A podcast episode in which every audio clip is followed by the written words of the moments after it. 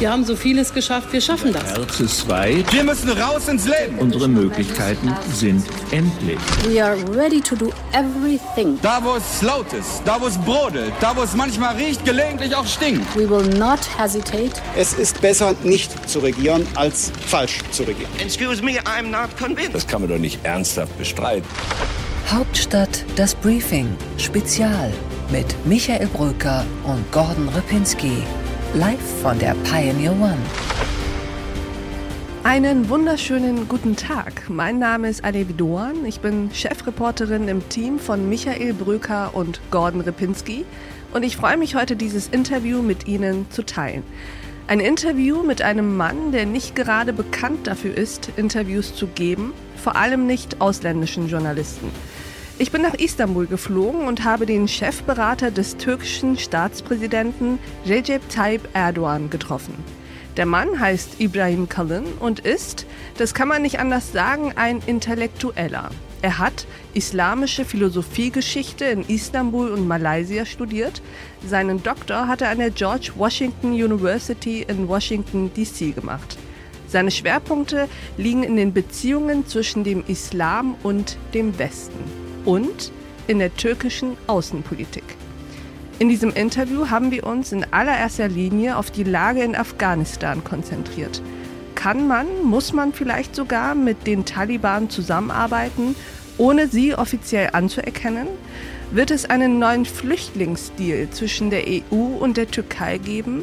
Und wird die Türkei den Betrieb und die Sicherung des Flughafens Kabul übernehmen? Und wenn ja, zu welchem Preis? Auf diese Fragen findet Cullen überraschend klare Worte. Hören Sie dieses Interview auf Englisch, das wir im Dolmabahce Schloss am Bosporus in Istanbul geführt haben, diesem schillernd zwiespältigen Ort zwischen Europa und Asien. Mr. Ibrahim Cullen, I welcome you to an original Pioneer podcast. Thank you. Let's head into our topics because we have quite a lot to talk about. Let's start with Afghanistan. What's your latest insights regarding a new refugee crisis coming from Afghanistan? Well, first of all, the situation in Afghanistan remains very critical and it should be uh, of concern to the entire international community. Uh, there, uh, after the U.S. withdrawal, uh, chaos has uh, emerged, uh, and everybody now is trying to deal with the situation on the ground. Taliban has announced a new kind of transitional government there. Uh, it was expected to be a comprehensive uh, government. Maybe it did not meet the expectations, but we are hoping that uh, you know they will take, take, steps in that direction. Now, in regards to uh, the overall situation in the country, it's very fragile. Mm-hmm. there is still a chance of a refugee flow, but it didn't happen so far. When the Taliban took over and entered Kabul, people were expecting that there will be hundreds of thousands of people trying to flee. We had some terrible scenes happening in and around Kabul airport, but things seem to have calmed down so far. But it doesn't mean that we will not face a humanitarian uh, situation uh, in Afghanistan. In fact, there is an urgent need for humanitarian aid in Afghanistan because uh, the economic situation, because of the security situation, because uh, for the last two months or so, salaries have not been paid. Americans have frozen uh, Afghan assets, uh, which the Afghan government, the Taliban, now needs actually to pay those salaries and you know get the economy running again. So number one thing is first of all to engage the Taliban government. Engagement doesn't mean immediate recognition or endorsement. Can you explain the difference between engaging with the Taliban and not recognizing them you, you have to you have to you have to work with them to get, for example, humanitarian aid into Afghanistan. If you have people on the ground, your embassy, your civilian people, contractors, or other people, you have to engage them. If you want to talk to them, if you want you know certain things to be done or taken care of, uh, you have to talk to them. Humanitarian aid is extremely urgent and needed uh, for almost 40 million people living in Afghanistan. I mean, they already live under very difficult circumstances, and this and the winter is coming up uh, very soon. And uh, you know, before the arrival of harsh winter conditions in Afghanistan, that humanitarian work needs to be expedited. It could be under the UN, it could be under EU agencies, but it needs to be done in a transparent manner, in full cooperation with the Afghan authorities, so so that everybody does this in full confidence. Number two, uh, expectations need to be realistic. We have to look at the Afghan situation in a long-term perspective. We don't know what kind of policies Taliban government will implement. They made a number of uh, statements which were welcome, but there were some actions on the ground which received with some concern. I think it's it's going to be a mixed picture in the months to come. So we have to be prepared for that. But the most important thing right now is to continue the humanitarian aid, engage the government officials there, uh, so that uh, we don't end up with an emergency situation in terms of humanitarian aid, uh, and people uh, do not feel compelled uh, to leave the country. At least, you know, we have enough circumstances that will allow them to stay there for the time being. Is it possible that Afghanistan will be the starting point for a new refugee deal between the European Union and Turkey? Well, not between EU and Turkey, because uh, you know we are above our capacity to receive any more refugees from Syria, from Afghanistan, or from somewhere else. We already have about four million refugees from Syria, up to five million altogether from other countries as well, uh, who have uh, arrived here before the Afghan situation emerged. Uh, and we are taking measures to make sure that you know we our borders are secure and we don't have another refugee flow from Afghanistan to to Turkey. So we are not anticipating uh, you know that kind of a deal. But your question underlines the significance of international cooperation again, and and doing it in an efficient and urgent manner. If it if it keep delaying this, uh, that is engagement and humanitarian aid at this point. Uh, economic situation will worsen on the on, on the ground, and people will, will feel hopeless, desperate, and will start moving. And then, uh, unlike the Syrian situation where the migration flow was like a big splash, suddenly you have mm-hmm. you know hundreds of thousands of people fleeing the country because of the war. Uh, in Afghanistan, it, it, could come in drips mm-hmm. because of the worsening economic situation, because of uh, you know security situation or other reasons. And then you know here and there, 10,000, 15,000, 20,000 people trying to flee the country in six months, you may end up with a million refugees in a year, two, three million Afghan refugees. So we really have to see this beforehand and take action now. What is Turkey going to do then? Because indeed, the president did say that Turkey has reached its limits regarding taking in more refugees. Mm-hmm. How is this going to work? Because Iran will not hold back refugees forever. Sooner or later, there will be hundreds, thousands, as you just said, Afghan people at the Turkish borders. What is Turkey going to do then? We are working very hard with the Iranian officials to increase border security. We are building a wall there. We are putting all the electronic equipment and devices to make sure that we monitor the border even more aggressively. And uh, we are cooperating, and the Iranians are cooperating with us on this issue. Iranians don't want to have any more refugees coming from Afghanistan. The, about 2 million or so refugees, Afghan refugees in Iran, have arrived there a long time ago. In fact, have kind of uh, you know arrived over the last decade or couple of decades. They're not newcomers, but there might be. Or Afghan refugees may go to other countries, neighboring countries, Pakistan, Uzbekistan, Tajikistan, and others. So I'm of course they are concerned, rightly so, uh, about the refugee flow. That's why we insist on. Uh, increasing cooperation among international community members. Uh, and this is the message that our president has been giving to his counterparts at the UN, and this is the message he gave also at the UN address. And this is the message we are giving to other parties, Pakistan, Iran, and the, and the Europeans. Is there any possibility or are there any circumstances under which Turkey might be willing to host and not and hold back Afghan refugees? Let's say when uh, the EU promises some kind of more money or even political and economical advantages? No, uh, we've said uh, we are above our capacity already. Turkey is nobody's refugee warehouse. And also, I mean, we have seen European promises on the Turkish migration deal over the last five, six years. Uh, they're not very assuring. There have been discussions about Turkey and Turkish soldiers managing and securing the Kabul airport.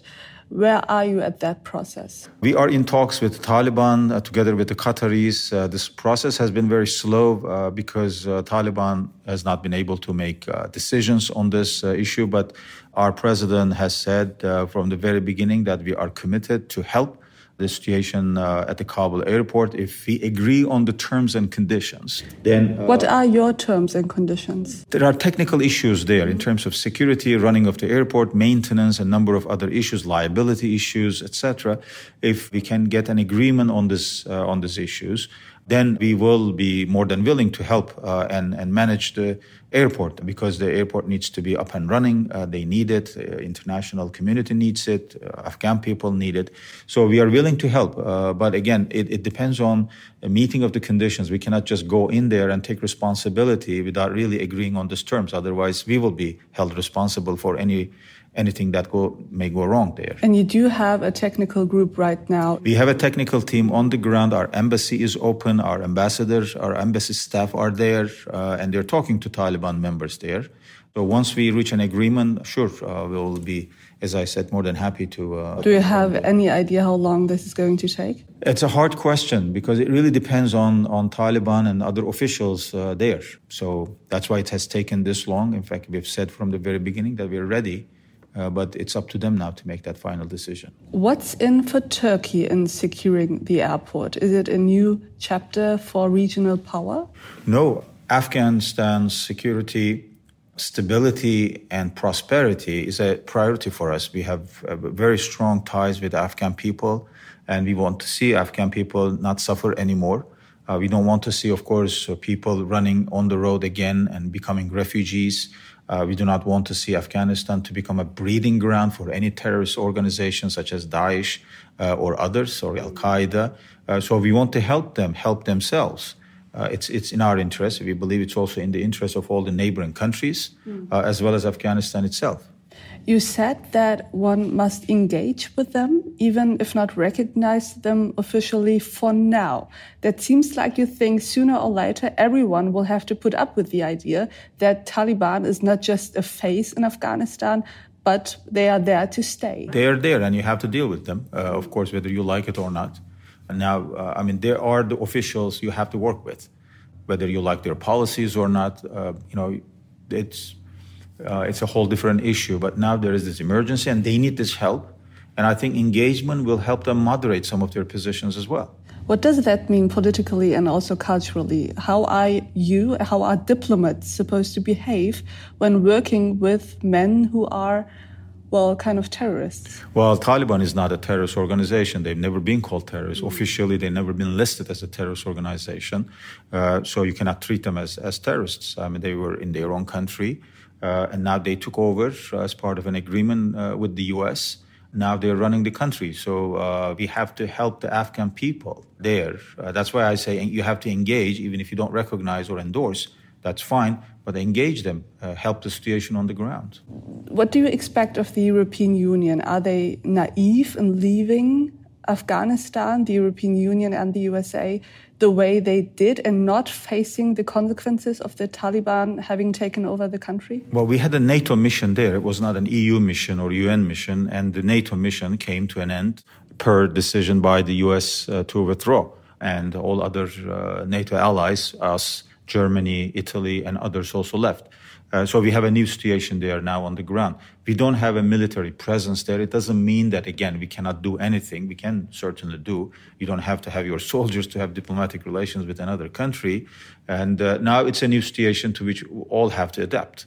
And I think putting this. Is the West adapting? A, a strategic priority requires that you deal with uh, Afghanistan as a country and Afghan people as people, not simply as a possible refugee threat or terrorist threat. So far, unfortunately, most of the countries in the West have looked at the Afghan file only through the eyes of these two problems terrorism and refugees, nothing else. And that's wrong. In fact, if you keep looking at it, you will end up with those problems. You have to enlarge the picture, look at the people, look at, look at the situation on the ground, look at the geography, overall geography, uh, and provide help. Uh, the international community made that mistake in Syria they looked at Syria only from the point of view of refugees and terrorism, and look, look where uh, things are in Syria.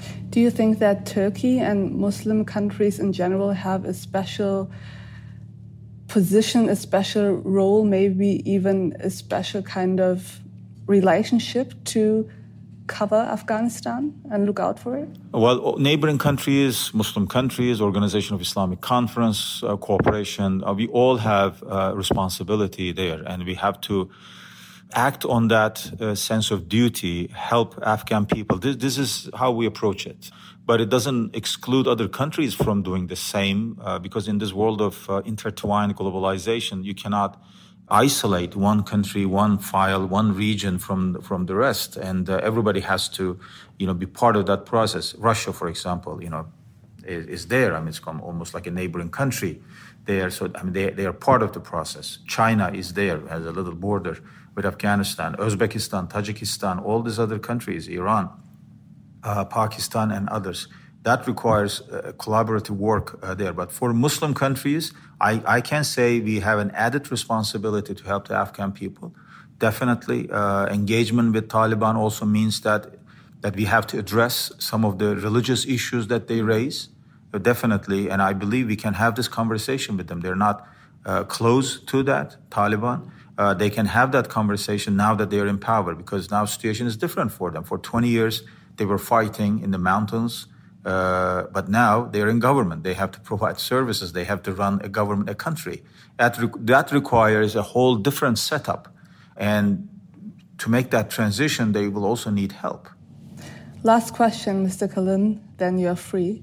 As you know, we are facing a new German government soon. Chancellor Angela Merkel and President Recep Tayyip Erdoğan have had quite an intense relationship, one might say, but also a relationship that has proven to be complicated from time to time.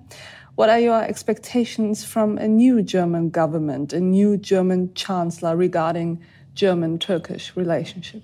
Well, first of all, uh, Chancellor Merkel has shown remarkable leadership during her term. Uh, she's gone through very difficult times in Germany, economy, EU, migration, you know, many, many other issues. And uh, she has really handled them very competently. Uh, and uh, she's done uh, a great service to her country, but also she has helped keep the EU together uh, helped uh, Turkey-German relationship, but also Turkey-EU relationship, because she has always uh, had this very constructive, uh, positive approach.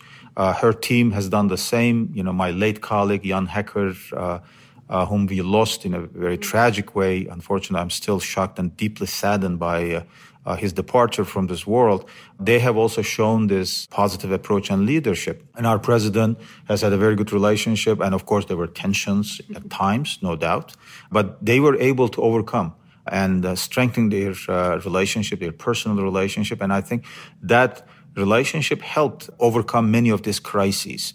But whatever, whoever comes to power in Germany, uh, there is a very long-standing, strong relationship between Turkey and Germany extending from economic trade issues to security, people to people relationship, regional issues, security, terrorism, and many, many other issues. And I'm sure the next government uh, will take into account all of these issues uh, and value Turkey German relationship and build upon what has been uh, achieved so far. Do you have one point where you wish that a new government would do it better or different than the old one? We will see. I don't want to. I cannot speculate right now on the new government. We have to see what the configuration will be. But the, of course, they will face you know domestic issues and regional issues, EU-related issues. Uh, I wish them the best of luck. And once the new uh, government is formed, uh, then we'll be happy to work with them. Mr. Kalin, thank you very much for your time. My pleasure. Und ich danke nicht nur Ibrahim Cullen, sondern vor allem Ihnen für Ihre Zeit und Ihre Aufmerksamkeit. Ich bin gespannt, wie sich die deutsch-türkischen Beziehungen mit einer neuen deutschen Regierung entwickeln. Die türkische Regierung bleibt vorerst dieselbe und die ist, wie Sie wissen, keine sehr einfache. Vielen Dank und auf sehr, sehr bald. Ihre Alev Duan. Hauptstadt, das Briefing Spezial mit Michael Bröker und Gordon Ripinski. Live von der Pioneer One.